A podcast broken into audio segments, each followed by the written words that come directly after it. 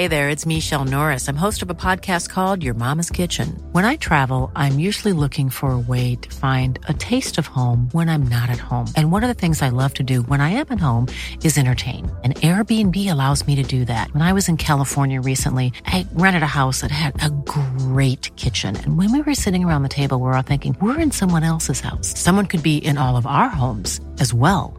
If you have a home, but you're not always at home, you have an Airbnb. Your home might be worth more than you think. Find out how much at airbnb.com/slash host.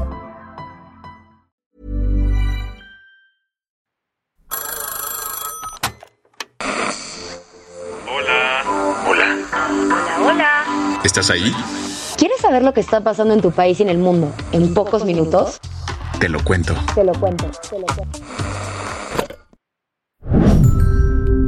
Hoy es jueves 8 de diciembre de 2022 y estas son las principales noticias del día. Te lo cuento. El presidente Pedro Castillo intentó disolver el Congreso de Perú, pero terminó siendo destituido y su vicepresidenta se convirtió en la nueva jefa de Estado. De por sí, el miércoles ya iba a ser un día complicadísimo para el Perú. El Congreso iba a votar una nueva moción de censura contra el presidente Pedro Castillo. Este iba a ser el tercer intento de destituirlo desde julio de 2021, cuando asumió el cargo. Sin embargo, el mandatario se adelantó y dio un mensaje a la nación que dejó a todos con el ojo cuadrado. Tomamos la decisión de establecer un gobierno de excepción orientado a restablecer el Estado de Derecho y la democracia, a cuyo efecto se dictan las siguientes medidas. Disolver temporalmente el Congreso de la República e instaurar un gobierno de emergencia excepcional. Esas palabras fueron pólvora para la inestabilidad política del país. Inmediatamente, todos los partidos, incluso el del propio presidente, corrieron a decir que se trataba de un intento de golpe de Estado. Las Fuerzas Armadas y la Policía Nacional dijeron lo mismo y aseguraron que no respaldaban las acciones de Pedro Castillo, por lo que se comprometieron a resguardar el orden constitucional del Perú. Al escuchar la declaración del presidente y ver la crisis que se venía, muchos comercios comenzaron a cerrar y la gente regresó de sus escuelas y oficinas a sus casas, mientras el Congreso decidió destituir a Pedro Castillo. Y ahí surgió una nueva pregunta. ¿Dónde está el presidente? Cientos de personas bloquearon las entradas a la Embajada de México en Lima ante el temor de que pudiera pedir asilo político a ese país. Pero horas después, la Policía Nacional confirmó la detención del ahora expresidente peruano. ¿Quién está a cargo ahora? El Congreso convocó a una sesión de emergencia en la que citó a la vicepresidenta de Pedro Castillo, Dina Boluarte, a quien no le quedó de otra más que decir...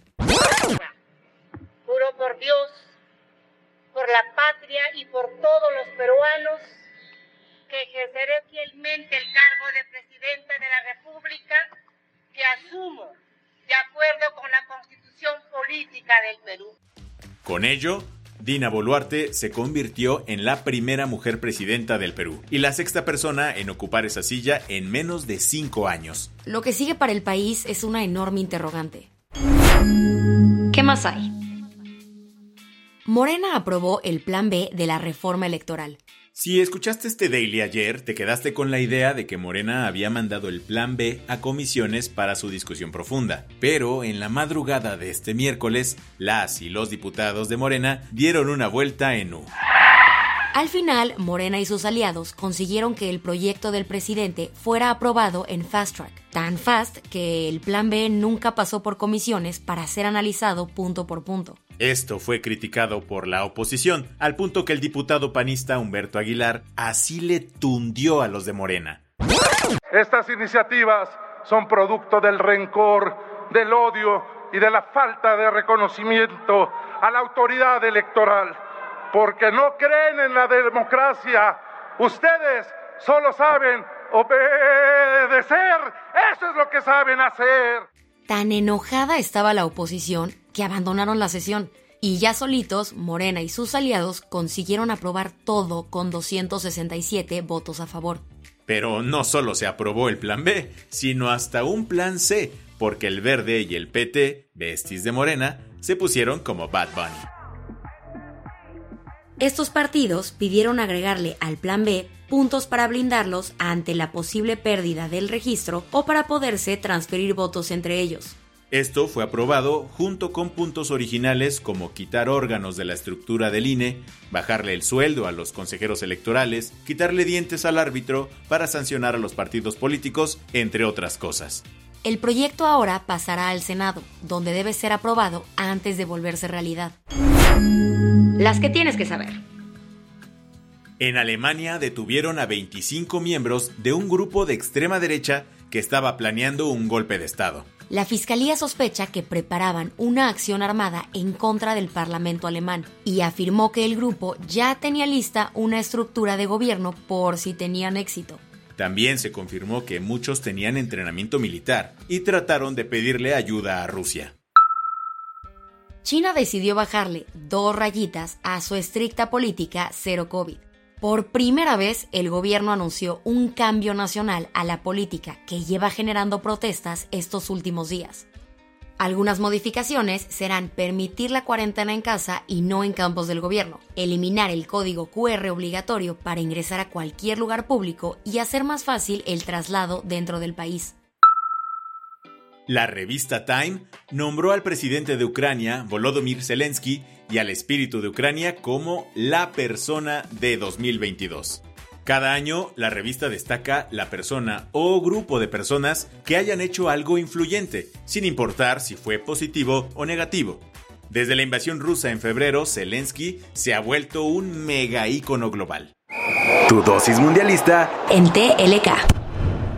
Por primera vez en el torneo, ayer hubo un merecido descanso. Los juegos regresarán hasta mañana con los partidos Croacia contra Brasil y Países Bajos Argentina de cuartos de final.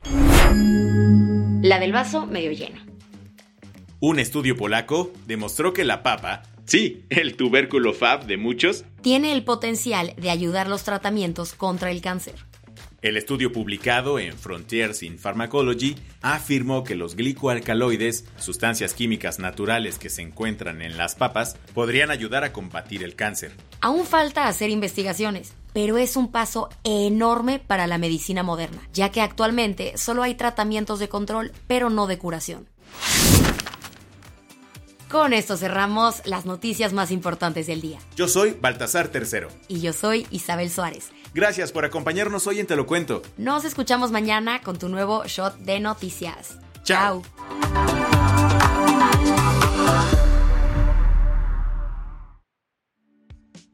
Este noticiero es una colaboración entre Te lo cuento y Dudas Media. El guion de este episodio estuvo a cargo de Aisha Al-Yanabi y Ana Ceseña. La dirección de contenido es de Sebastián Ermenger. Francis Peña es la directora creativa y el diseño de sonido está a cargo de Alfredo Cruz. Si quieres estar al día, nos encuentras como arroba te lo cuento en Instagram, TikTok, Snapchat y Twitter.